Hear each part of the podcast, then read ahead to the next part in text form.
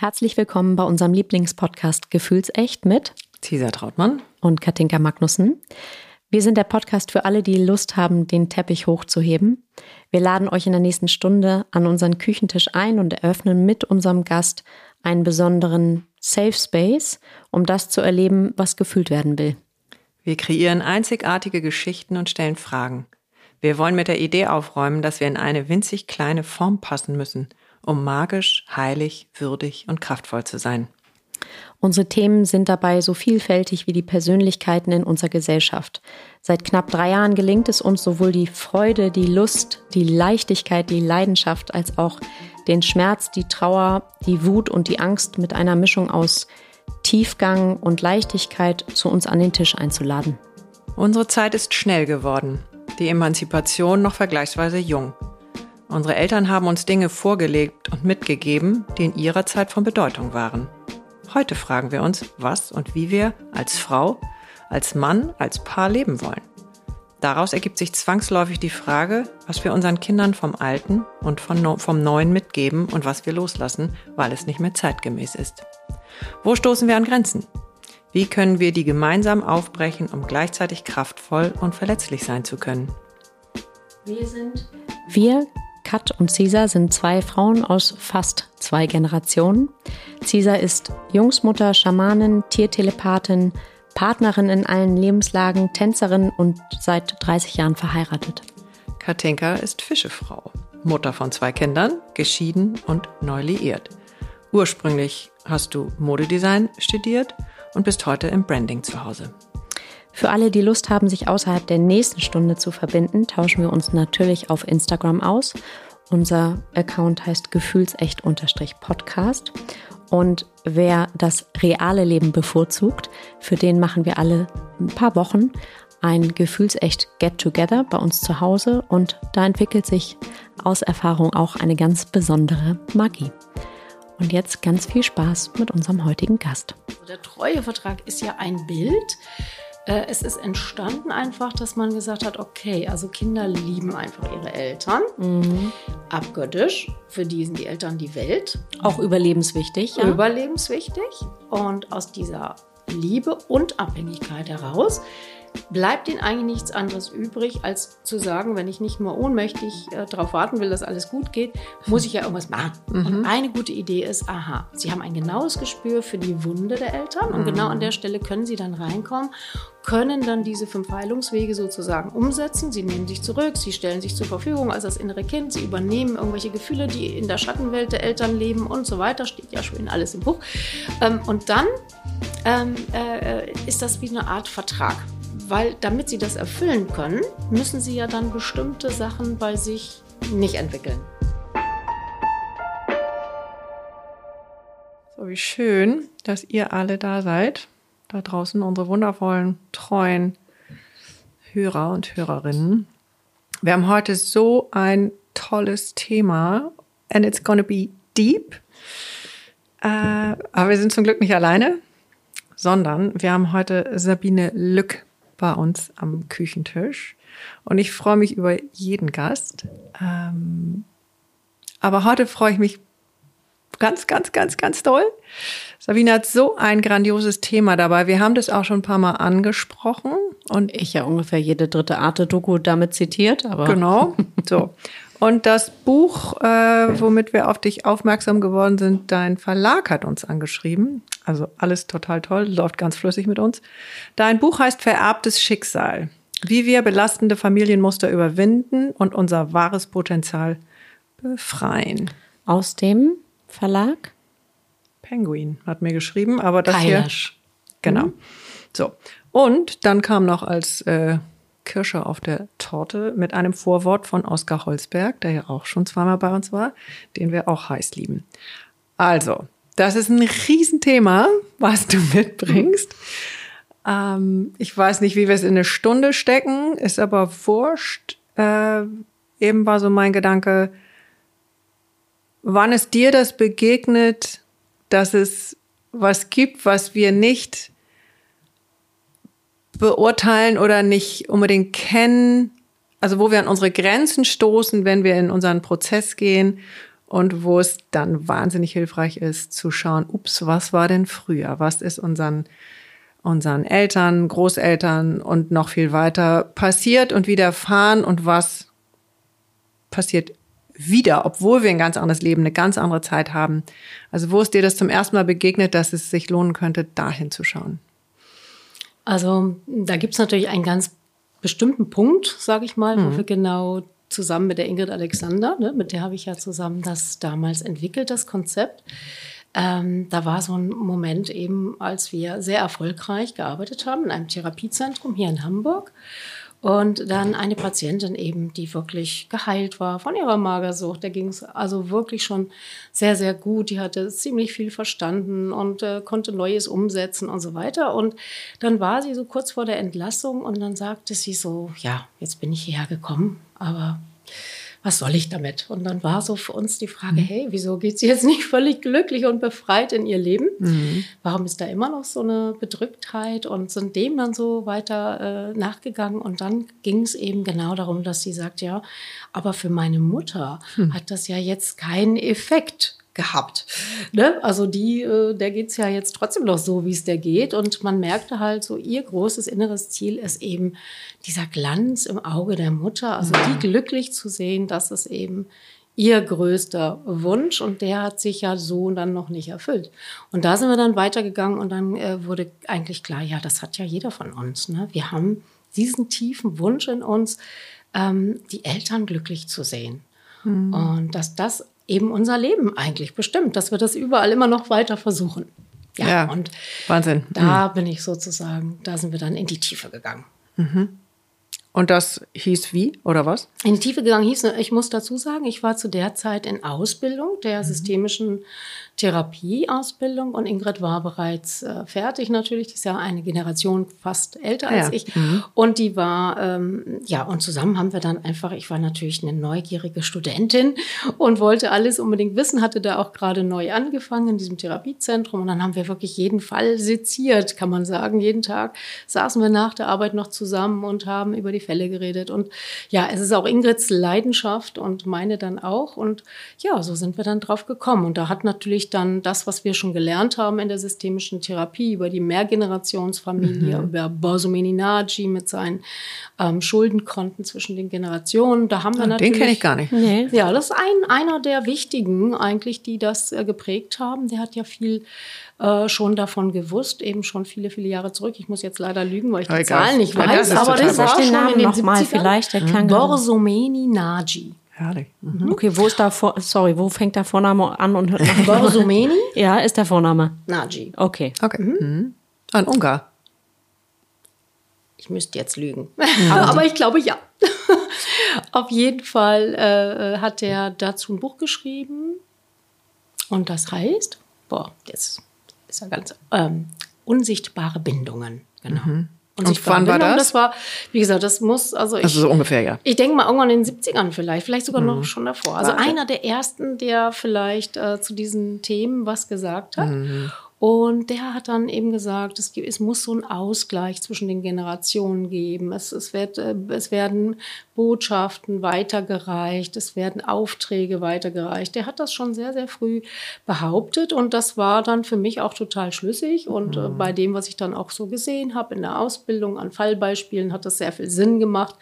Und äh, dann habe ich, weiß ich noch mal, irgendwann meine Botschaftenreihe gemacht. Das war so eine Intervention, die der Martin Kirschenbaum, bei dem ich hier gelernt habe, gemacht habe. Und das war für mich so faszinierend, in meiner Ahnenreihe zu sitzen und zu spüren, was meine Urgroßmutter mir da vorne an Botschaften mitgeben möchte. Mhm.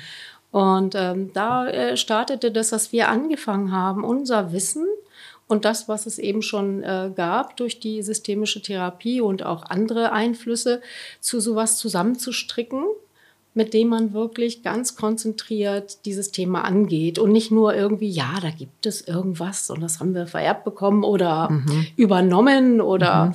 ne, irgendwelche Lasten, die wir tragen für die Familie, was ja in der systemischen Therapie schon immer eigentlich so ein Wissen ist. Aber ähm, wie genau wollten wir wissen? Und wie gibt sich das denn weiter? Auf Mhm. welche Art? Da war ja auch Epigenetik jetzt äh, 93, 94 noch nicht so in aller Munde, Mhm. so dass wir dann eben natürlich mehr geschaut haben über die Beziehungsgestaltung. Wie, ja, wie, wie ist das denn so? in einer Familie. Wie, wie geht denn dann sowas von der einen Generation zur nächsten über? Und natürlich ist das jetzt sehr spannend, die epigenetische Seite äh, zu sehen und dass da tatsächlich ja Dinge genetisch auch vererbt werden, über unser Zellwissen dann bei uns landen. Aber auch dieser andere, wie geht es im menschlichen Kontakt miteinander, ne? wie, wie eine Mutter mit ihrem Kind sich verhält oder ne, was sie ja wiederum mit ihren Eltern erlebt hat, dass das natürlich genauso viel oder eben auch einen Einfluss hat und beides kommt dann ja so zusammen. Und das wollten wir einfach ganz genau wissen. Und natürlich wollten wir auch wissen, wie lösen wir denn das auf, weil nur wissen, dass wir das jetzt alles erben und das bei uns landet, ist ja auch nicht schön. Wir wollen ja irgendwie auch das Ganze auflösen.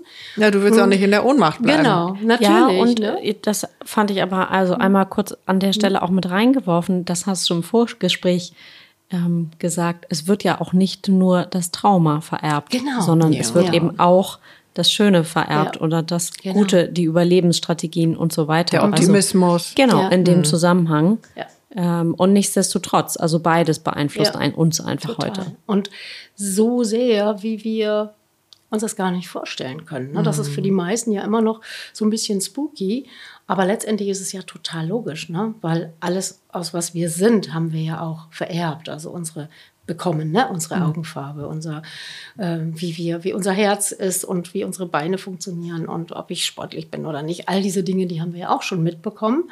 Und genauso ist es eben äh, auf der seelischen Ebene mit diesen Themen und wie wir mit bestimmten Gefühlen umgehen oder nicht umgehen. Aber die können wir nicht anfassen. Und deswegen ist es, glaube ich, für uns alle noch Genau. schwer zu begreifen. Ja. Ja. Wie weit ist denn die, ich sag mal, wir Deutschen, sage ich jetzt mal pauschal, äh, lieben ja die Wissenschaft und die äh, Zahlen, Daten, Fakten.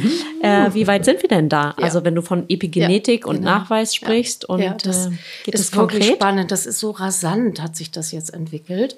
Schon, ne? Finde ich. also das so. äh, Buch von der Isabelle Monsuy, ähm, wir, und wir können unsere Gene ändern, heißt es, glaube ich. So sinngemäß. Mhm, ja. So sinngemäß. Ja, ja, egal. Ähm, Mhm. Auf jeden Fall Einfluss nehmen. Die, äh, die hat ja wirklich auch Sensationelles m, da reingeschrieben und es äh, gibt ja viele, die daran forschen, aber sie hat da, glaube ich, auch äh, einen großen Einfluss genommen und äh, finde ich, das Buch ist auch schön zu lesen, weil es ist auch eins, Ich denke schon, wir Da- kommen hier nachher mit einer Bücherliste am Ja, Ende raus, die wir. wir noch unter, Ja. die wir in die Shownotes reinschreiben. Das ist gut. Genau. Auf jeden Fall, äh, da wird es eben sehr schön erklärt und ich finde ähm, trotzdem, ne, bis heute, es gibt da so drei Hauptwege, die man jetzt so anvisiert hat. Auch die sind so für Nicht-Biologen oder Nicht-GehirnforscherInnen immer noch äh, schwierig nachzuvollziehen. Ich verhedder mich auch jedes Mal wieder. Aber auf jeden Fall, was ich mir merken konnte, und das ist wirklich so logisch ist, äh, dass es eben nicht nur eine, eine Software und eine Hardware gibt, ne, sondern oder, oder beziehungsweise nicht nur eine Hardware gibt, sondern eben auch eine Software. Das macht Sinn. Ne? Also das eine ist so das Genom, was feststeht, die Augenfarbe, die Haarfarbe und so, das haben wir mitbekommen.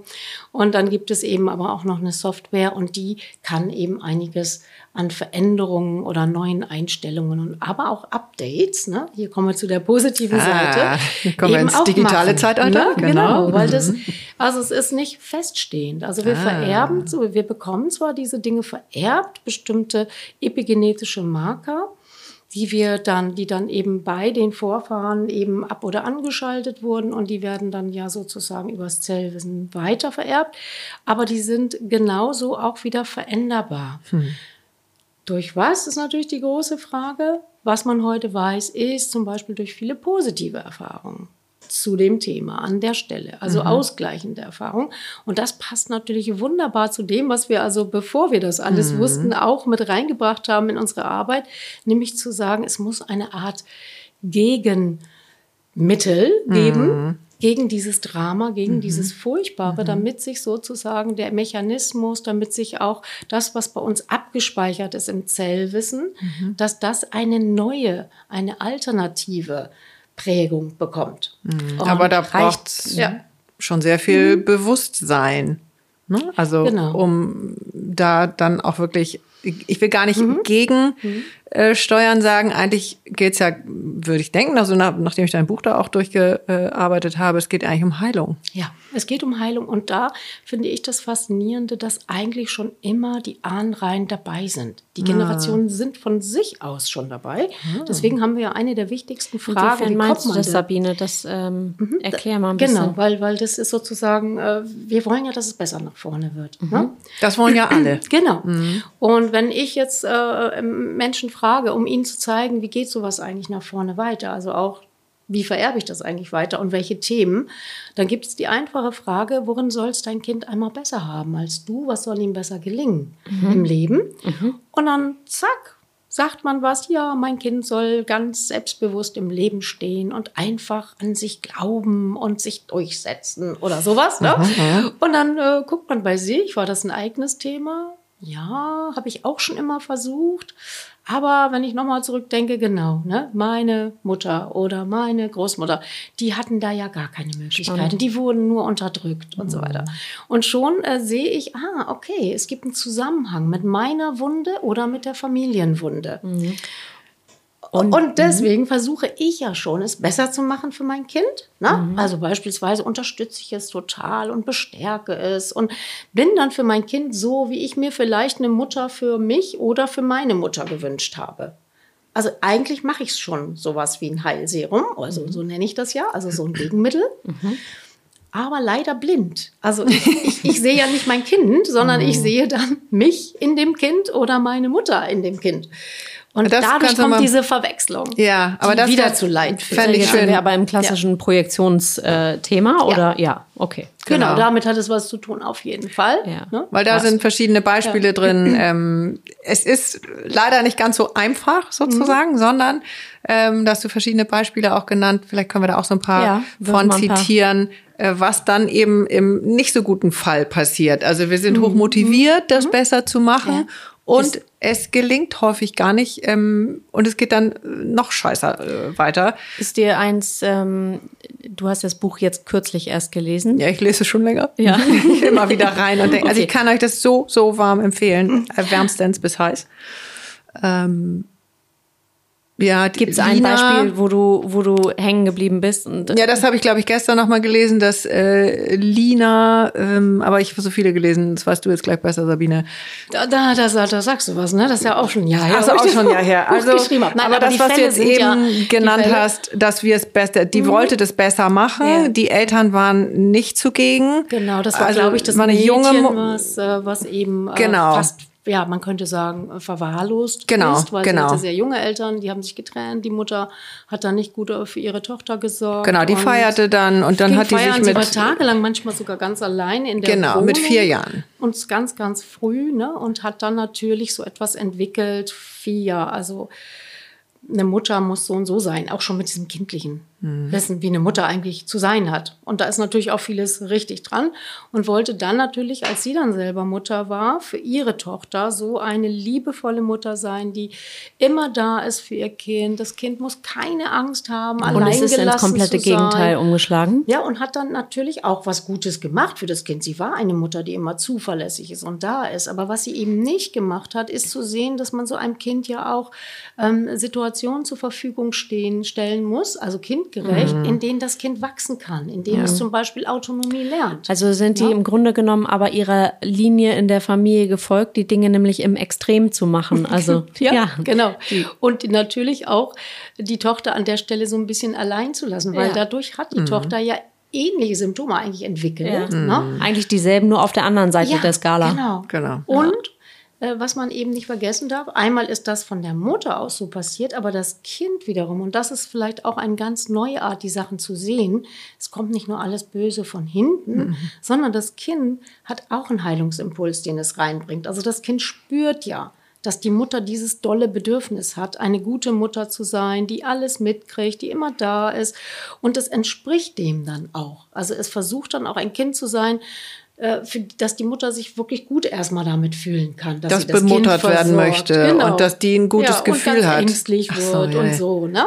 Wahnsinn. Äh, und, und dann aber ähm, kippte das ja. Und zwar, als dann äh, eben das Kind älter wurde und eigentlich so von außen auch herangetragen wurde, irgendwie, na, da muss jetzt mal auf Klassenfahrt und so. Genau, also die Loslösung der Mutter in ist altersgerechter doch nicht Form. geglückt, Nee. ist ja wieder auch eine Art Kritik dann für die Mutter. Das Mhm. heißt, an der Stelle war sie wohl doch keine perfekte Mutter. Mhm. Und das drehte sich dann auch in eine Art Ärger auf das Kind oder auch, ja, also so frustriert zu sein, weil dann war sie ja doch nicht so die tolle Mutter. Mhm. Und das okay, ist jetzt dann sind immer wir wieder beim Thema Projektion. Da hat sie dann wiederum ihre eigene Mutter mit reingemischt, oder?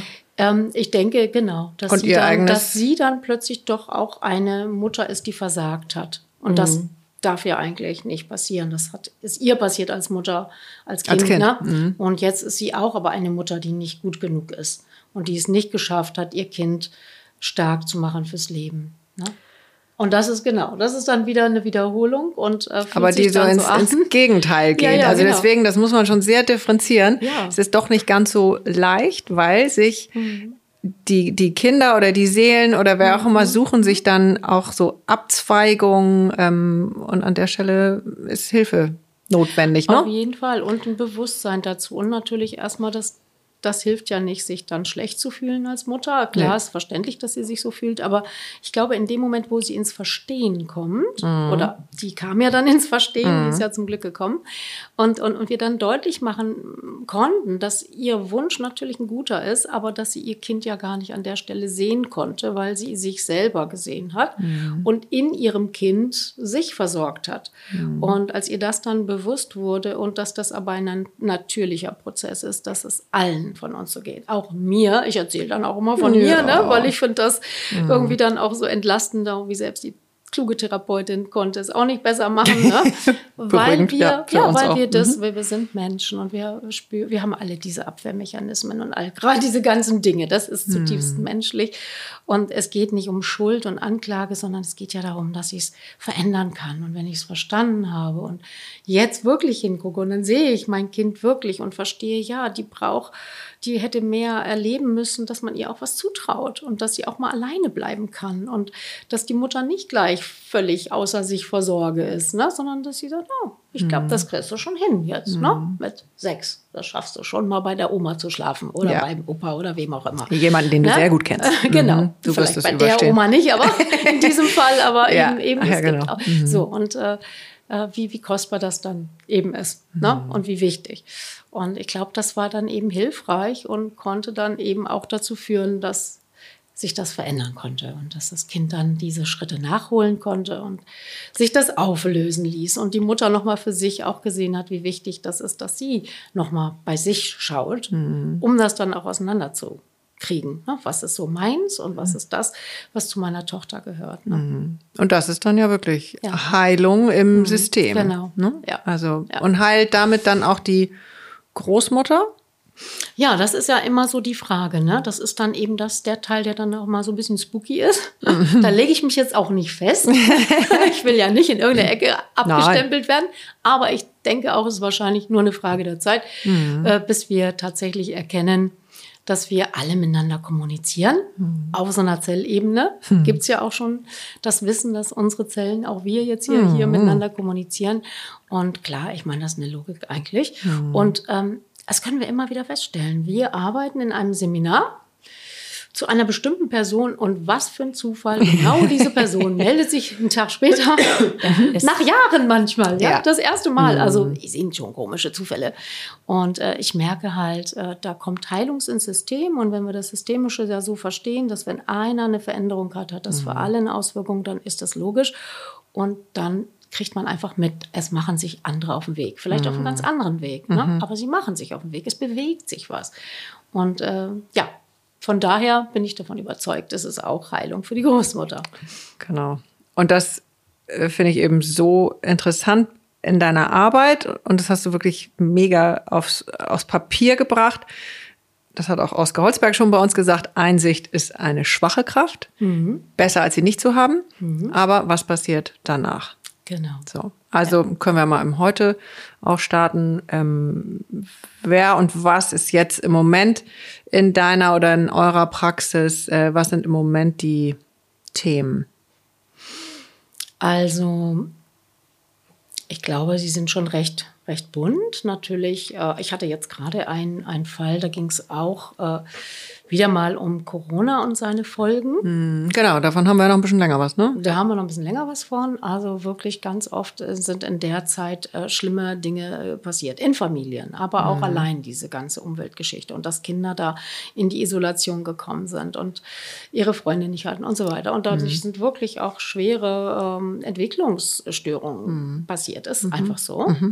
Aber ich hatte jetzt auch, äh, wie gesagt, einen Fall von einem 17-jährigen Mädchen, wo, wo auch äh, sie in der Covid-Zeit plötzlich ganz große Ängste vor Autonomie und so entwickelt hat. Und äh, das fand ich super interessant. Da war ihre Großmutter mit mhm. und wir haben das Spiel gespielt. Tatsächlich. Ich habe ja ein Spiel dazu gemacht, ne? Mhm. Also entwickelt, damit das auch so ein bisschen niedrigschwelliger mhm. äh, geht. Aber es ist ein, ein, Fachinstrument, also nicht jetzt für jede Familie zu haben.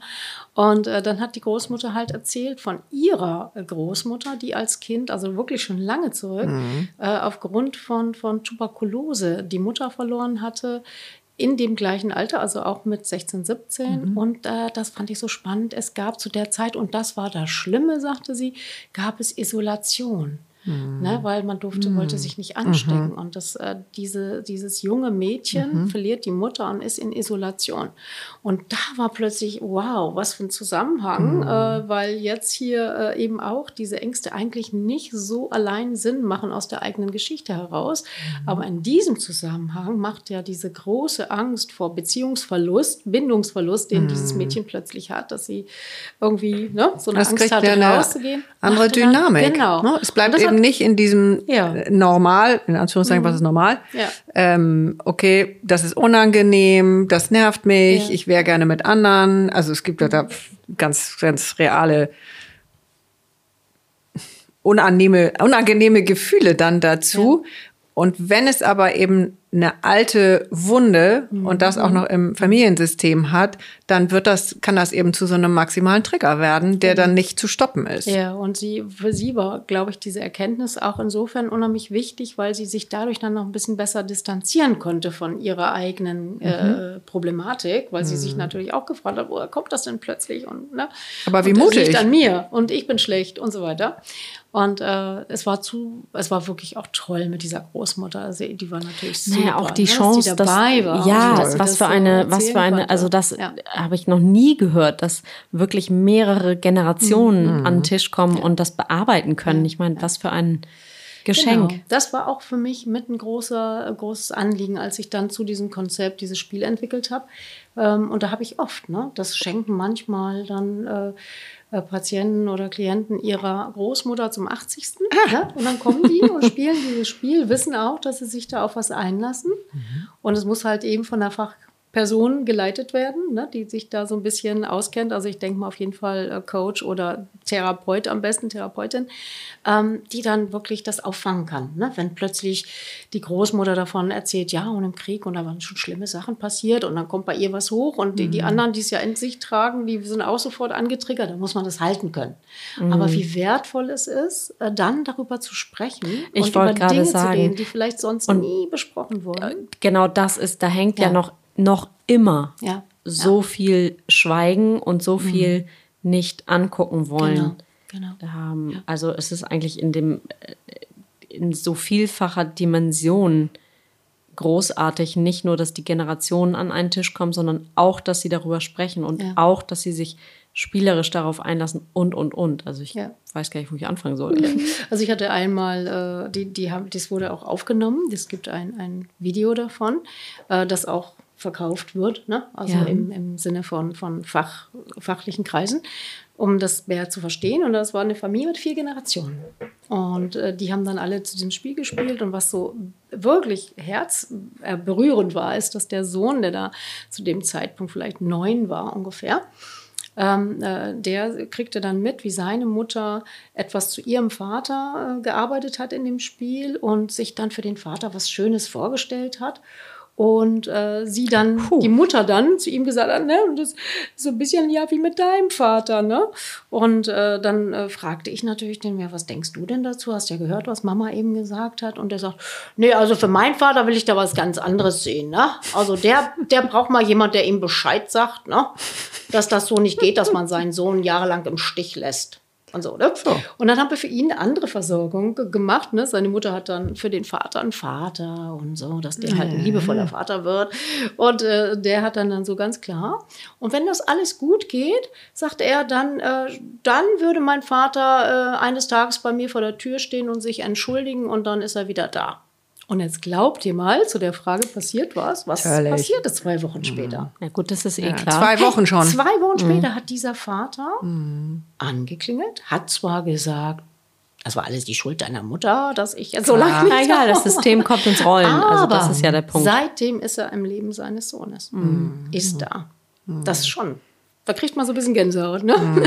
Aber ja, und das war wunderbar, diese, diese wirklich vier Generationen an einem Tisch zu haben. Ab wann kann man die Kinder denn involvieren? ja, das muss man halt gucken, wie spielerisch man das machen kann. Also natürlich ist das nicht aus meiner Sicht nicht verantwortbar, dass man jetzt Kleinkindern schwere Traumata, Geschichten, äh, auch wenn sie sie ja wahrscheinlich schon längst in sich tragen, erzählt. Ähm, aber ich denke, so, so ab neun, zehn äh, ist schon ein, eine Bewusstheit, wo, sie, wo man ihnen das auch gut erklären kann und sie gut auffangen kann. Also, und da kann man auch sehr befreiend sein. Ich hatte mal einen Fall, wo, wo, der, wo das Kind äh, wegen Suizidgedanken zu mir geschickt wurde. Gott. Ähm, dann kam die Mutter und äh, in, in dem Gleichgespräch, wo das Kind dann da war, erzählte die Mutter, dass sie in dem Alter, wo der Sohn jetzt ist, ähm, hat sich ihr Vater umgebracht. Und das erzählte sie. Ich hier schon, oh, jetzt aber gucken, ob das so gut ist für den Sohn. Und in dem Moment, der Sohn saß richtig lethargisch da, wachte der auf, sagt, das hat er mir ich. noch nie erzählt, aber genau das träume ich jede Das Nacht fühlt er. Mhm. er erzählt. Das träume ich jede Nacht. Und dann war das äh, wie eine totale Verwandlung. Von dem Tag an war das Kind anders drauf. Und wir konnten dann natürlich gut arbeiten damit, ne? weil natürlich passierte ja in der Familie was. Das ist jetzt kein Zauberspruch, den man da macht, aber durch dieses, dass dieses Schweigen endlich beendet wurde und der Sohn dann ja sprechen konnte über diese Albträume, die er jede Nacht hat, weil jede Nacht träumt er, dass da ein Mann auf ihn zukommt, ihm eine Pistole an den Kopf hält und sagt, ich bringe dich um. Ui. Und dann aber sich selbst umbringt. Und genau das war passiert. Die Frau hatte ein- einen Vater, der hat die ganze Zeit, immer wenn er getrunken hat, die Familie bedroht. Richtig, auch mit dem Gewehr. Und dann eines Nachts hat er sich dann aufgehängt oder erschossen, glaube ich, erschossen. Ne? Also äh, der hat genau diese Wahnsinn. Dinge transgenerational geträumt und die haben halt ihn wahnsinnig belastet, die waren nicht aufgearbeitet. Und äh, dann eben hat natürlich die Mutter dazu viel gearbeitet selber, weil das ja auch ihr erlebtes Trauma ist. Und mit dem Sohn haben wir dann ja Eltern-Kind-Therapie weiter gemacht. Und ja, ich finde, er hat sich wirklich gut entwickeln können, kann man sagen. Toll. Es ist ja so, als, als kann man damit das Licht anmachen. Ne? Ja, das war wirklich genau so ein Moment. Also das war plötzlich, als ob Ja. der plötzlich da war und aus dieser transgenerationalen Trance irgendwie erwacht ist. Ja, wie so Nebel Ja. oder Schatten Ja. oder wie auch immer man das Genau. bezeichnen Genau. will. Also deswegen sei jeder herzlich eingeladen, bei dem es jetzt ein bisschen klingelt äh, und der es noch nicht weiß, wirklich zu schauen und sich mutig, zum Beispiel Mhm. an dich und ähm, bist du mit Ingrid Alexander noch in der Praxis zusammen ja, oder Ingrid wie seid ihr? Alexander ist natürlich in, im Ruhestand inzwischen, ne, ihrem Wohlverdienten, ne, weit über 70. Und ähm, ja, und natürlich gibt es da wahnsinnig lange Wartezeiten, das muss man ja leider sagen. Aber es gibt ja Mhm. viele Menschen, die jetzt mit dem Konzept schon arbeiten und äh, wo man auf unterschiedliche Art und Weise, ne? also es ist jetzt ja nicht jeder, der, der jetzt äh, deswegen gleich irgendwie Therapie machen muss und will. Ne? Und ich finde, das Buch ist auch eine, eine schöne Möglichkeit, um überhaupt mal für sich ein Bewusstsein zu kriegen. Ne? Weil Ja. ich glaube schon ganz oft, dass diese Erkenntnisse helfen können, genauer hinzugucken, anders hinzugucken. Und wenn man dann merkt, oh, da sind Dinge aber so tief drin und die kriegt man alleine nicht gelöst, dann, dann ist es natürlich sinnvoll, sich Hilfe und Unterstützung zu suchen und ja, zum Beispiel seinen Generation Code, wie ich das nenne, ja, zu lösen und zu machen und zu, äh, zu entschlüsseln erstmal, dass man überhaupt weiß, wo ist denn eigentlich mein Treuevertrag? Ne? Das ist ja, nochmal ein wichtiges Ja. Stichwort. Erzähl mal ruhig. Ja, also ich habe da genau. tatsächlich auch einige von deinen, äh, also Übungen klingt jetzt sehr. Mhm. banal, äh, weil es ist irgendwie nicht ähm, der Hund oder irgendwas, sondern es ist wirklich, wirklich ein Deep Dive. Ja, ja, und du Deep kannst, Dive. aber ich kann Ja, selber entscheiden, wie Genau. deep möchte ich hier jetzt eigentlich tauchen. genau. Und es ist ganz toll, äh, im Vorfeld immer beschrieben, Triggerpotenzial so und so hoch. Mhm. Bei nicht so hoch machst dir gemütlich und leg dir einen Tee dazu. Mhm. Und bei super hoch ähm, steht dann auch, also sinngemäß, hast du eine Freundin oder irgendein Best Buddy, ruft den vorher an und sag, mhm. ich mache jetzt diese Übung. Könnte sein, dass ich dich in der Stunde anrufe und du musst mich wieder zusammensammeln. Genau. Ähm, und das fand ich, finde ich ganz, ganz toll, dass wir mhm. das wirklich alleine auch machen können. Und selbst bei mir, die ja schon durch so ein paar Dinger da durch ist, ähm, Deswegen finde ich toll, wenn du ja, gleich noch mal ein bisschen erzählst, diesen du Code. von den Übungen aus dem Buch. Aus ja. diesem Buch, mhm, danke, genau. genau. Ähm, was ist der Transgenerationscode? Und dann würde ich mhm. wahnsinnig gerne auch mit, was habe ich für innere Verträge mit meinem Vater, mit meiner Mutter und mit meinen mhm. Geschwistern. Ja. Und das ist schon genau. wirklich bahnbrechend. Also womit möchtest ja. du anfangen? Ja. Ja, also vielleicht äh, wirklich erstmal nochmal mit dem, mit dem Antriggern. Ne? Also das, das wirklich gibt ja auch im Vorwege dann schon so Übungen. Man kann sich so einen Notfallkoffer ja zurecht mhm. äh, äh, legen und Ressourcen sammeln und äh, sich auch über die bewusst, äh, über die positiven Sachen bewusst werden, die man ja auch bekommt. Das ist erstmal so ein guter Start. Mhm. Ne? Dass man weiß, was mache ich denn im Notfall, wenn mich jetzt Gefühle äh, überwältigen. Mhm. Ne? Und Weil das, damit ist zu rechnen. Also genau, im positiven Fall. Ne, das kann ja überall passieren. Wir brauchen einmal die Nachrichten anmachen. Mhm. Ne? Zack, hm. passiert es. Ich habe jetzt äh, letztens eine Frau, die echt heftige Angstzustände hat, seit es den Ukraine-Krieg gibt, hm. weil was eigenes Inneres eingetriggert ist. Und also das ist ja jeder. Aber das kann möglich. ja auch, ich wollte gerade sagen, das kann ja auch eine Zufall, also genau. Zufall in Anführungszeichen, das kann ja alles Genau, und äh, hier ist es aber natürlich so, ich sage, guck mal, vererbtes Schicksal, du kannst selber mal schauen. Und da denke ich, ist es eben wichtig zu wissen, aha, und es kann was angetriggert werden und es kann auch sehr überraschend sein, mhm. weil du ahnst das gar nicht. Ne? Bei uns sind ja oft in der Arbeit, dann erlebe ich, wie, wie jemand da vor seiner Großmutter steht in so einer Familienaufstellung mhm. und plötzlich weint und weint und ist voll da drin und ist selber erstaunt, mhm. dass genau dieses Leid von dieser Person so komplett als Emotion in ihm steckt mhm. oder in mhm. ihr steckt ähm, und ist da total überrascht. Das war ihr nie bewusst. Mhm. Und so ist das mhm. ja. Ne? Und das kann dann passieren in dem Buch. Du beschäftigst mit dich mit dieser Person und plötzlich mhm. bist du emotional voll drin. Und dann ist es wichtig, ey, kann ich eine Freundin anrufen? Kann ich eine Übung machen, die mir hilft, dass ich da irgendwie emotional ein bisschen Abstand kriege? Das ist mir sehr wichtig. So, das vorweg. Und dann ähm, ja, der, der Generation Code, das ist eben, ähm, wir haben eben ja schon ein bisschen gesprochen, mhm. dass da so Botschaften, Delegationen kommen, das war schon immer so ein Wissen. Und wir haben aber entdeckt, es gibt diesen Impuls vom Kind aus. Ich habe es jetzt hier in diesem Buch so als die fünf Heilungswege des Kindes genannt. Das Kind äh, hat auch was mitbekommen, sozusagen von Anfang an, um ja, um eigentlich das, was so wichtig für seine Existenz ist, nämlich Eltern zu haben, die gute Eltern sein können und die ja äh, so da sein können für mich, damit ich mich auch gesund entwickeln kann. Mhm. Einerseits geborgen in der Zeit, wo ich auf diese Bindung und auf diese Beziehungen total angewiesen bin, weil ich ja nicht überlebensfähig bin ohne äh, Menschen, die sich um mich kümmern. Aber irgendwann möchte ich ja in mein Leben gehen und ich möchte mich äh, entfernen und die Familie verlassen. Und auch da brauche ich dann wieder Eltern, die mich loslassen können. Aber wenn Eltern selber bedürftig sind mhm. und zum Beispiel durch diese Verwechslung mich eigentlich für sich als Elternteil brauchen, also missbrauchen. Benutzen. Na, also ich, ich, ich mag es nicht so gerne, so von Missbrauch und Benutzen zu reden. Das ist ja, ja so in aller Munde immer die narzisstischen Eltern jetzt und die armen Kinder, äh, weil ich, äh, ich verstehe einfach so viel von der Tiefe, die dahinter steht, weil so eine narzisstische Mutter wurde auch nicht so geboren. Die ist ja, ja. auch erst so geworden. Und äh, wir können mal leicht reden, wenn wir uns selber noch als Opfer sehen, aber wenn wir merken, oh, und dann irgendwann wirst du aber auch zum Täter, das ist äh, logisch und so ist die natürliche Folge, dann wird man vielleicht an manchen Stellen ein bisschen ähm, milder, mhm. zumindest wenn man dann erwachsen ist. Ne? Mhm. Als Kind ist klar, da muss man ganz klar sagen, wer der Täter und wer das Opfer ist. Aber mhm. wenn ich erwachsen bin und immer noch auf meiner äh, narzisstischen Mutter rumhacke, mhm. denke ich halt irgendwann, guck mal, wo du vielleicht in deinem Leben mhm. auch diese Täterseiten hast und lebst. Ne? Mhm. Genau, also wir haben dieses Kind und dieses Kind hat fünf Heilungswege, die es zur Auswahl hat. Quasi. und es macht auch immer eine schöne Mischung draus. Also es kann auf der einen Seite eben so jemanden ersetzen, mhm. der nicht da war. Also Partner ersetzen oder bei einem Alleinerziehenden. Ja, zum Beispiel. Mhm. Ne? Oder halt auch, oder genau, also es stirbt jemand oder sie haben sich getrennt und dann kann es sein, dass so ein Kind in diese Partnerrolle rutscht.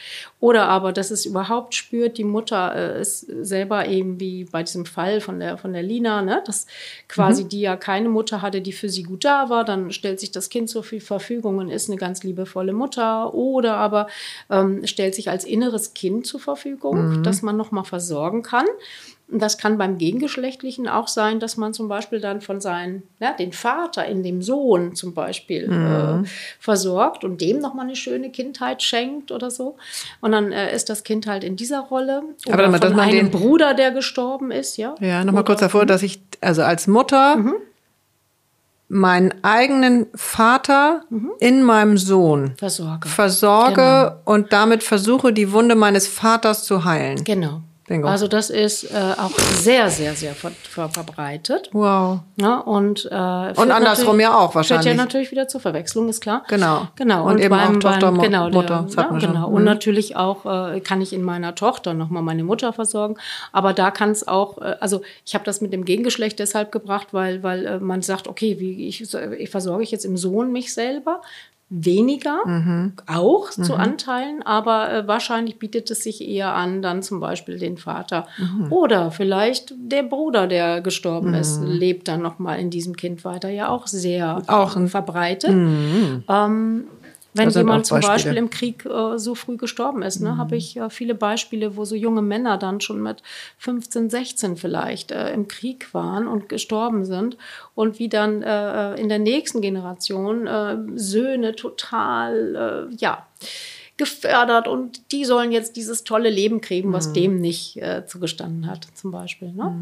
Naja, das ist ein Weg. Dann äh, ist man eben auch äh, Eltern für sich selbst. Das heißt, man verzichtet darauf, versorgt zu werden, geht Also das mit seinen Problemen nicht mehr Ja, dem Kind. aber wollte ich mal kurz, weil es echt Eltern. komplex ist. Nee, Ja. Mhm. also fünf Heilungswege des Kindes und den ersten hast du jetzt beschrieben, aber Heilung, ist das jetzt wirklich Heilung für das Kind oder ist es eben, Nee, das Kind, ist eben genau, eine Heilung für alle anderen? stellt die Heilungsmöglichkeit für die Eltern zur Verfügung. So rum, genau. Ja, Dass ich sagte, das Kind hat auch was mitbekommen. Es hat die Möglichkeit, ich kann ja meine Eltern irgendwie versorgen. Mhm. Und das ist tatsächlich so. Also ich kann das aus eigener Erfahrung sagen, als ich mit meiner kleinen Tochter allein war, der, der Mann hat mich sozusagen, mein Mann hat mich verlassen in Mhm. der Schwangerschaft quasi. Und äh, als sie dann drei Monate alt war, ist er dann auch ausgezogen. Also Mhm. wir waren, dann war ich wirklich alleine mit dem Kind.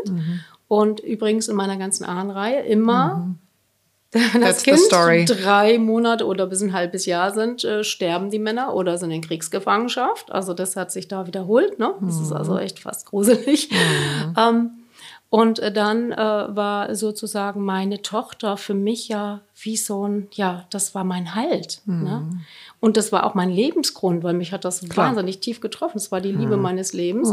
Und äh, ich, äh, ich habe mich an diesem Kind festgehalten. Ne? Und das ist, äh, dann hat mein Kind ja für mich alles Mögliche. Ne? Es war sicherlich mein Trost, es war äh, aber auch eben vielleicht oder sehr schnell, dann konnte man auch wirklich bemerken, so, ne? dass sie dann, als sie älter war, dass sie so Sachen gemacht hat, Liebesbriefe geschrieben hat und so. Also, wo man sich schon vorstellen kann, das ist vielleicht das, was eigentlich ein Partner machen sollte.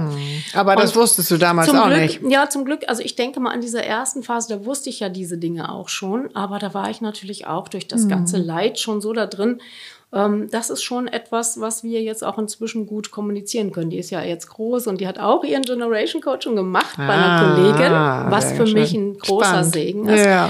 Äh, sie hat beide Vater- und Mutter-Themen aufgelöst und äh, konnte mir dann auch viel erzählen. Und auch genau diesen Teil, dass sie immer als Baby oder als Kleinkind immer äh, wusste, sie muss äh, für mich da sein oder mich glücklich machen. Sie muss sicher sein. Und aber gleichzeitig konnte sie, und das hat, war dann auch so schön für mich zu sehen, konnte sie halt äh, auch sehen, was ich Gutes gemacht habe. Irgendwann hat sie mal den süßen Spruch gesagt, da war sie also noch kurz vor der Pubertät, sagt, du hast nicht alles richtig gemacht, Mama, aber zum Glück hast du was erfunden, mit dem man das wieder in Ordnung bringen kann. Oh, süß. ja. Und Okay. Mhm. äh, das hat sie auch tatsächlich dann gemacht und hat ihre beiden Codes gelöst und ist äh, so froh darüber auch. Und, Und du ja auch. und ich natürlich auch erst recht. Ne? Also Ja. was für ein Geschenk, wenn das eigene Kind dann sowas annimmt auch. Ne? Finde Ja. ich also echt ganz, ganz großartig.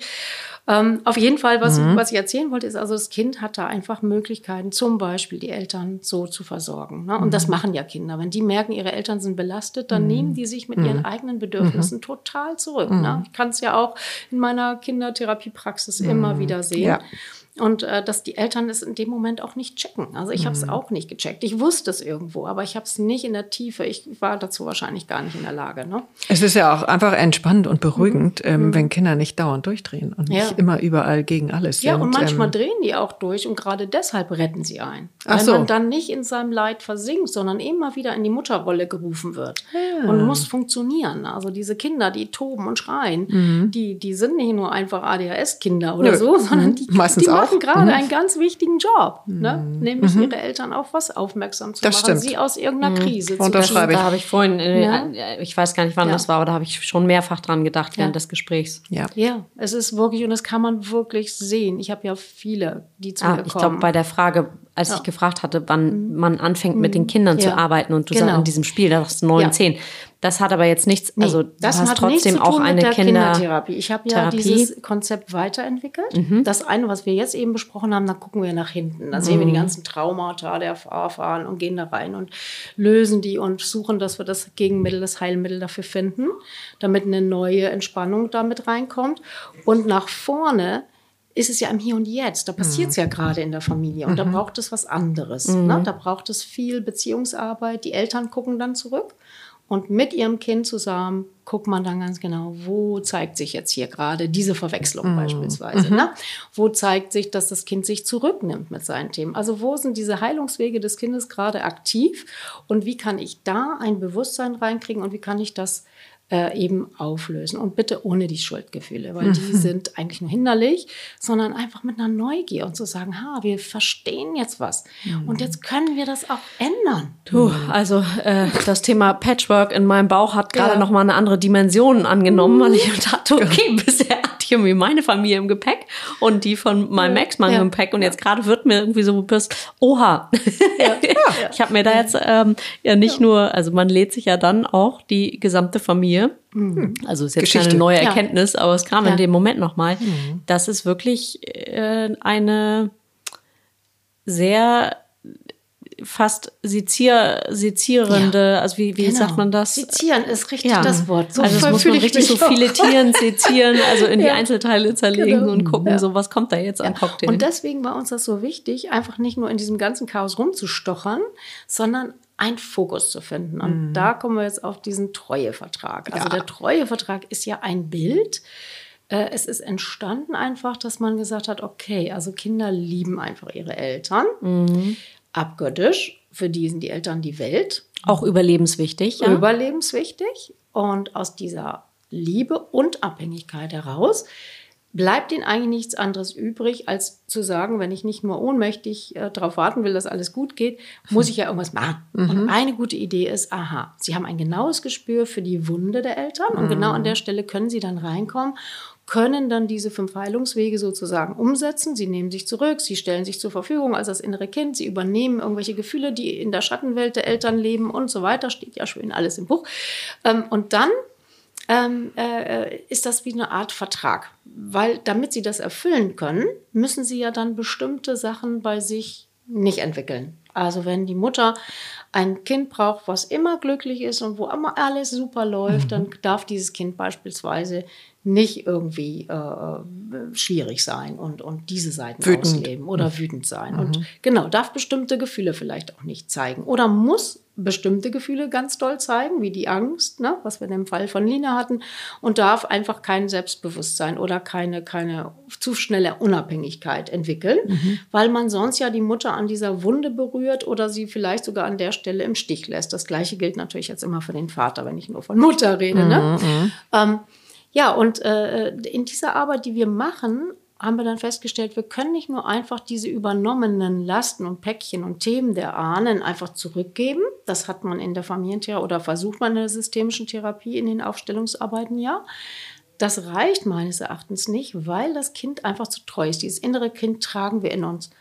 Und wenn wir, wenn das immer noch denkt, die Eltern sind nicht versorgt, und das denkt das, ne? weil die sind ja dann auch noch nicht versorgt. Das konnte man ja nicht wirklich lösen. Ne? War noch das, nicht hinlänglich. auf jeden Fall nicht ausreichend. ähm, so dass sie dann doch wieder verfallen in dieses Alte, in diesen, in diesen Treuevertrag und in das, was damit zusammenhängt, nämlich sich zurückzunehmen, das eigene Potenzial zurückzunehmen, nicht zu entwickeln, andere Seiten zu entwickeln, die eigentlich gar nicht meine sind. Ne? Das geht bis hin zur Berufswahl, die man vielleicht für den mhm. Elternteil gewählt hat und gar nicht die eigenen waren. Die ganze Lebensplanung und so weiter. Partnerwahl. Mhm. Und ähm, ja, das dann äh, quasi, wenn, wenn ich, äh, oder das war dann diese Erkenntnis, erst wenn die erleben, die Eltern sind versorgt, dann kann man loslassen.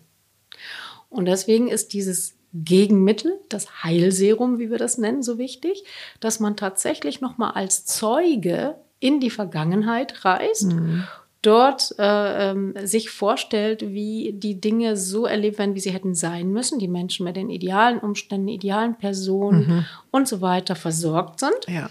Und dann kann sich der ganze Organismus entspannen. Das kann man dann richtig mhm. erleben. Mhm. Man sieht dann die Oma, die geschützt wurde und die keine Vergewaltigung erlebt hat oder was auch immer da geschehen ist, wo Kinder am Leben geblieben sind, mhm. Partner da geblieben sind, Kriege nicht stattgefunden haben. Und das klingt dann im ersten Moment, wenn man das noch nicht erfahren hat, erstmal so ein bisschen, naja, also, na, alles ja, sich mal wie so ein Ponyhof vorzustellen. Genau, weil die Realität ist, ist, ja eine andere, ja, aber. Genau.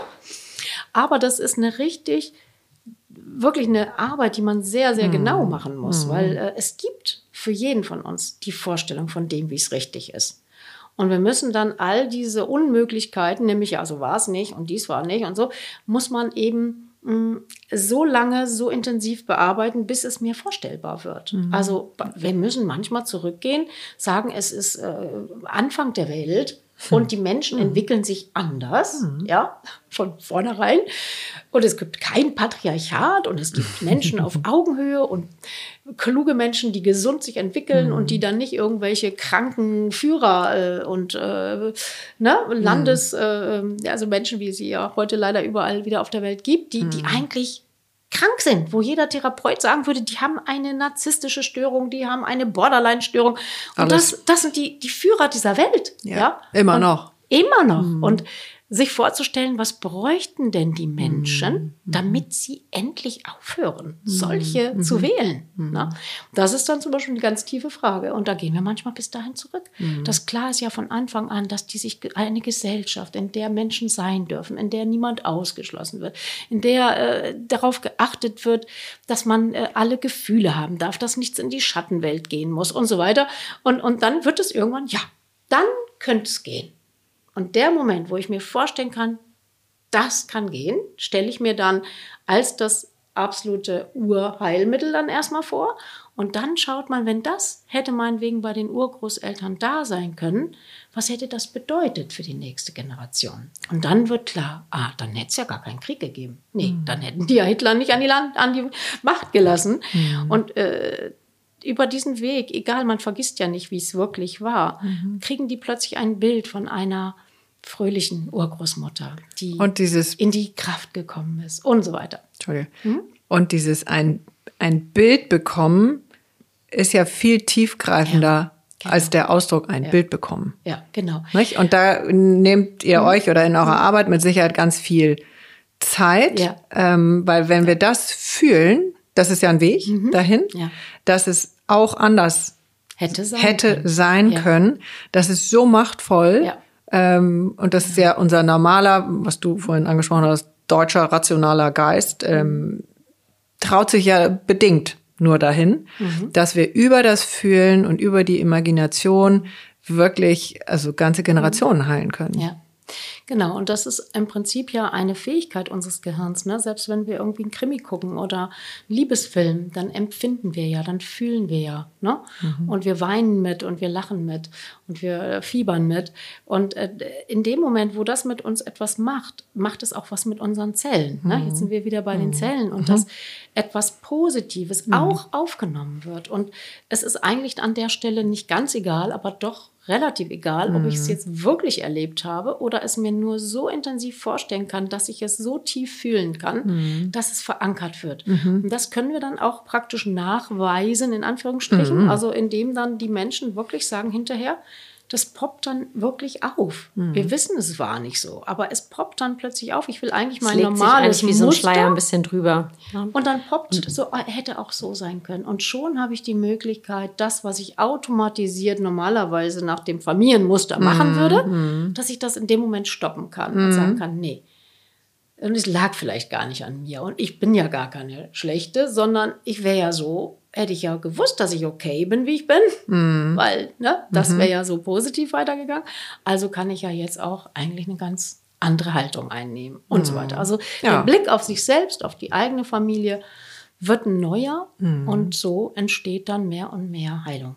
Ne? Das geht dann ja weiter. Ist ein Ja, es- Prozess. Genau, und das ist ja schon sehr viel von dem, was Joe Dispenza macht, den nenne ich ja, Ja, häufig, ja. ähm, weil ich wirklich seine äh, Lehre, so wie er es auch rüberbringt, äh, phänomenal finde.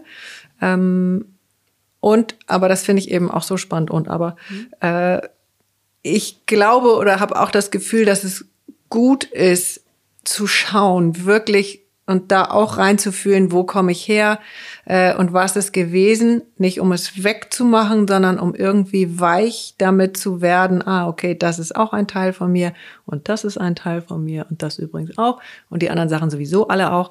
Ähm, aber das ist eben auch äh, in eurem Genau, Ansatz die Integration. Äh, die Integration wichtig ist doch auch zu verstehen und ähm, wissen zu wollen, was da ist, weil es hilft. Ja.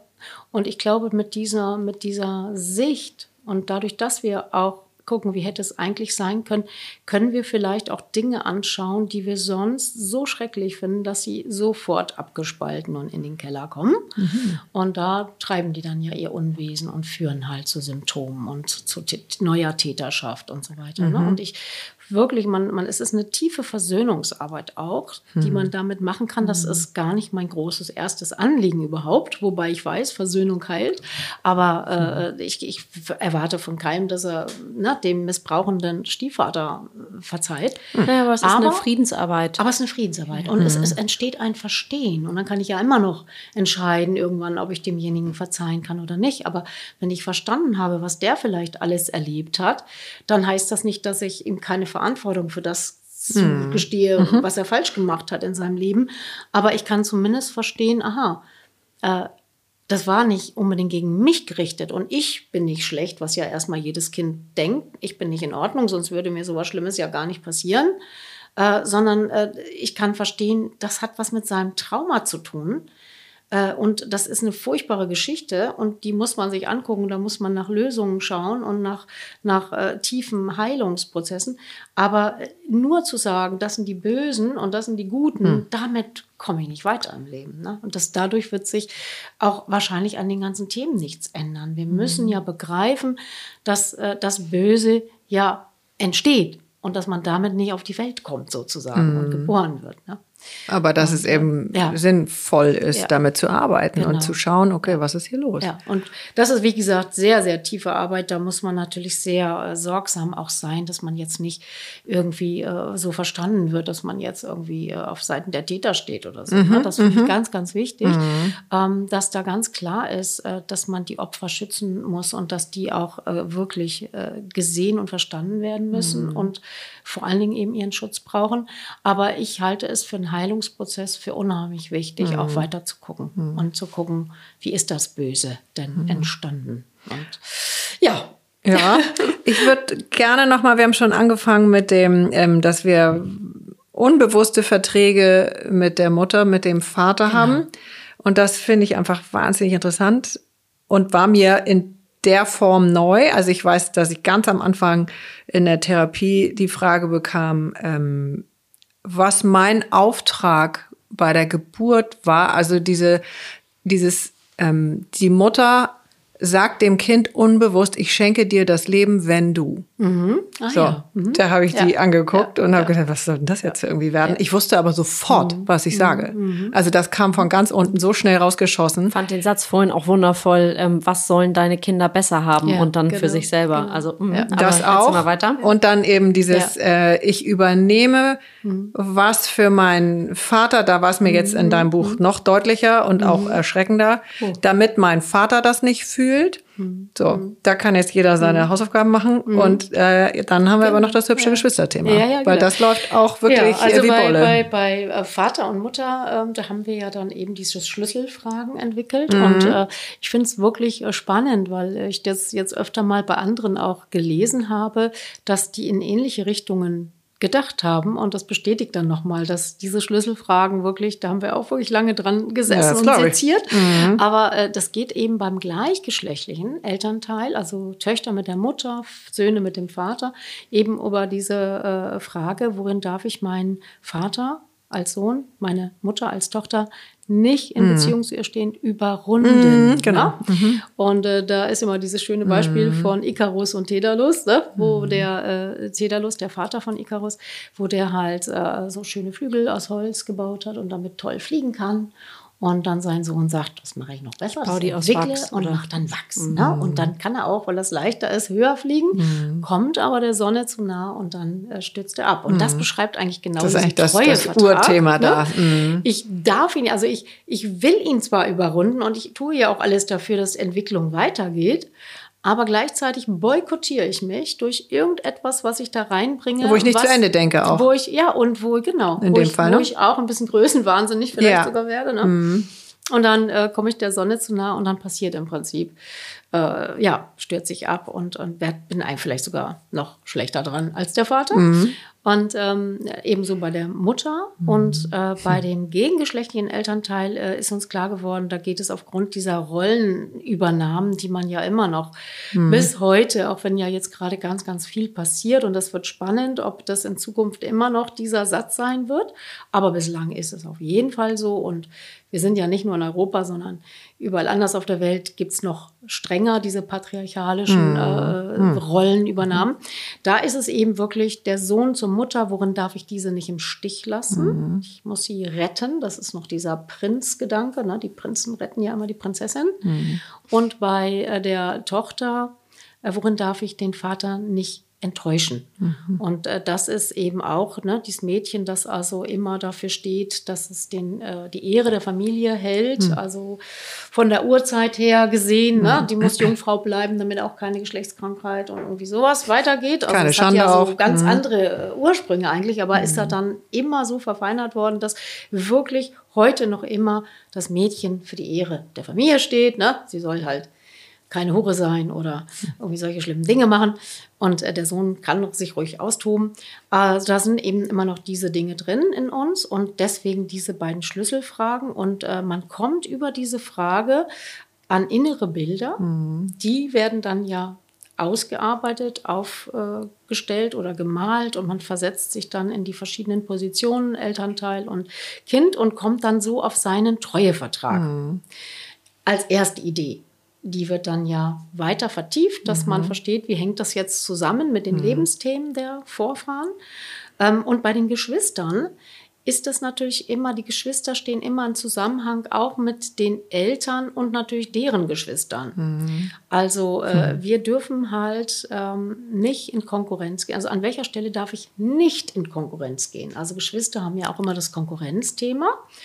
Und äh, dann zu gucken, wo darf ich es nicht tun. Wo- das bedeutet auch, wo darf ich eigentlich nicht als gesundes äh, Kind mich breit machen und sagen, ich will an die Brust als Erste. Ne, ich denke jetzt gerade so an Tiere, an die Mutter sitzen und äh, die sich da echt wegdrängeln. Ne? Wo darf ich das eben nicht tun? Ne? Wo muss ich schützen? Und das hängt natürlich wieder mit dem Lebensthema der Eltern zusammen, mit ihrer eigenen Geschwisterposition, die sie hatten. Unbedingt. Na, da hatte ich dieses schöne Beispiel auch, glaube ich, im Buch ähm, äh, beschrieben von ähm, Geschwistern, wo das eine Kind irgendwie so der Star der Familie ist und immer gut und in allem total perfekt und das andere Mädchen macht dann, kriegt dann solche Schwierigkeiten und kann sich nicht melden in der Klasse und so. Und äh, wie dann eben rauskommt in der Bearbeitung, dass die Mutter das genau umgedreht hat. Also sie selber war eigentlich äh, die erste und die zweite war irgendwie das Star der Familie. Und dann hat sie das umgedreht. Ne? Sie hat also sich selber dann in ihrer ersten Tochter verwirklicht, die jetzt also alle Förderung und Unterstützung bekommen hat und der Star war, dem alles gelang. Und die zweite war dann sozusagen eigentlich jetzt in ihrer selbst. Position. Aber damals wäre das dann eben die Schwester gewesen. Und als ihr das bewusst wurde, hat die Mutter natürlich echt Das war für sie äh, wahnsinnig und schlimm. Aber sie, sie war eine ganz, äh, oder ist eine ganz tolle äh, Mutter, sehr bewusst und, und hat sich dann intensiv damit auseinandergesetzt. Und ähm, das Kind war dabei in dieser Sitzung. Die haben das ähm, aufgebaut und äh, geguckt, was, was da eigentlich an Themen ist. Und ähm, ja, das Kind hat in dem Moment wirklich verstanden. Ach so, das hat ja gar nichts mit mir zu tun. und dann ist die wirklich wie so eine kleine Rakete abgegangen. Von einem Tag auf den anderen, wirklich. Ja. Ne? Und äh, das hat sich später noch mal ein bisschen zurückentwickelt Mhm. wieder. Also nicht, dass sie wieder in so eine, ähm, aber sie hat dann nicht mehr in Konkurrenz. Sie hat dann ihren eigenen Weg gefunden. Ja, Ja, Zuerst hat ihr sie also auch überall gepunktet und war in der Mhm. Schule plötzlich immer vorne dran, hat sich immer gemeldet. Die haben schon gefragt, was habt ihr dem Kind gegeben? Das ist ja nicht mehr normal. Und das hat sich dann aber wieder äh, anders entwickelt, ein bisschen zurückentwickelt und die hat dann einen ganz eigenen Weg eingeschlagen. Also weil das dann doch nicht so ihrer war, vorne auf der Bühne zu stehen, sondern andere Bühnen, die für sie stimmiger sind. Ne? Aber da ist die dann jetzt richtig äh, toll und gut und die andere darf ihren Platz haben als äh, der Star und sie hat ihren Starplatz auf der anderen Seite. Ne? Genau, die Also erste muss Schöne. ja nicht, nicht weniger Genau. Star sein. Genau, also es geht ja genau. nicht darum, Nee, nee, weil das ist, glaube ich, immer die Angst der ruhigen Kinder, Genau. ähm, dass man nicht auch irgendwie gut sein kann und dass ja. man dem anderen dann was wegnimmt. Genau. Von dem Ruhm und und, in dem. diesem Fall würde man ja die Mutter damit verletzen, ne? Weil die muss ja erleben, dass jetzt die Erstgeborene endlich mal Mhm. alle Aufmerksamkeit kriegt und nicht von dem anderen Kind, von der Zweitgeborenen irgendwie ausgestochen Äh, wird. Ne? Genau. Also ist schon Und, äh, komplex. das ist sehr komplex, aber äh, super spannend, wenn man sich da reinbegibt und wo man an welchen Stellen dann äh, diese, diese Geschwisterverträge auch auflösen kann. Aber das wäre noch mal ein ganz eigenes Buch. ah, okay. Das habe ich auch noch vorzuschreiben. Das und tatsächlich, also wir sagten es ja eigentlich schon, wir wissen nicht, ob die Stunde ausreicht. Ähm, sie reicht auf jeden Fall nicht aus, Nein. weil wir haben nicht nur das Geschwisterthema, sondern mich würde auch ähm, deine Geschichte irgendwie noch mal wahnsinnig interessieren. Die haben wir auch noch so gar nicht beleuchtet. Also vielleicht ähm, sitzen wir hier noch mal zusammen Ja, am. Küchentisch ähm, zu einer anderen Zeit ähm, und tauchen da noch mal etwas ein. Ähm, ein bisschen was hast du ja schon erzählt. Ja. Aber da sind noch sehr, sehr viele Ja. spannende Themen und Felder, glaube ich, mit drin. Ist noch was, ähm, also, würdest du noch mal den Titel vorlesen, Cesar? Ja, sehr gerne. Also die wundervolle Autorin heißt Sabine Lück. Und ich habe schon vor dem Auto gedacht, du müsstest eigentlich noch ein G dazu haben, ne? Ja, das habe ich. Ich habe ja, wie gesagt, einen Spieleverlag, weil ich dann Spiele entwickelt habe zu dem Ja, Thema. ja. Und da habe ich, wollte ich das mal schaffen. Ne? Da Ja. habe ich also ein G vor das Lück gemacht. Ne? Glücksspieleverlag heißt ja auch bis Ah, heute. okay. Aber das G hatte ich dann umgedreht. Ah. Und dann habe ich aber leider gleich ein Verfahren an Hals gekriegt ne? von einer Firma, die Spiele macht und nur Lück heißt. Und äh, da dachte ich, nee, das ist Ja, auch komisch, aber, aber, die, egal. die Grundmotivation ist trotzdem die Ich gleiche, bin weil am Weltglückstag geboren. auch ne? so. Das muss man sehen. Sehr schön. Der Name Lück kommt ja von Glück. So, Also da ah, da hat nur jemand das. G irgendwann mal Ja, rausgeschossen. irgendwann, Ah, dann bin ich beruhigt, weil ich Und dachte, Lack auf Englisch, ne? schreibt sich Ist- schreibt fast sich so. auch so. Genau. Okay, dann haben wir das da auch gelöst. Genau, sehr schön. Ähm, vielen Dank. Ich habe so viel Das heißt mitgenommen. vererbtes Schicksal. Danke schon. noch sagen? Genau. Vererbtes Schicksal, wie wir belastende Familienmuster überwinden und unser wahres Potenzial befreien. Mega. Ja. Wer, ich weiß auch, wir haben vorhin schon einiges darüber gesprochen, ähm, wer Lust hat, in, äh, etwas in einer Romanform einzutauchen in das Ganze. Mir war nicht so bewusst, warum ich dieses Buch für die Urlaubslektüre gewählt habe. Heute ist es mir klar geworden bei dem Thema. Als Großmutter im Regen tanzte, habe ich nämlich jetzt gerade zu Ende gelesen. Und äh, es geht genau darum, über drei Generationen und welche Themen exakt weiter vererbt werden. Ähm, und das Ganze nochmal mit einer deutsch-norwegischen Geschichte, also ganz schön geschrieben auch. Toll.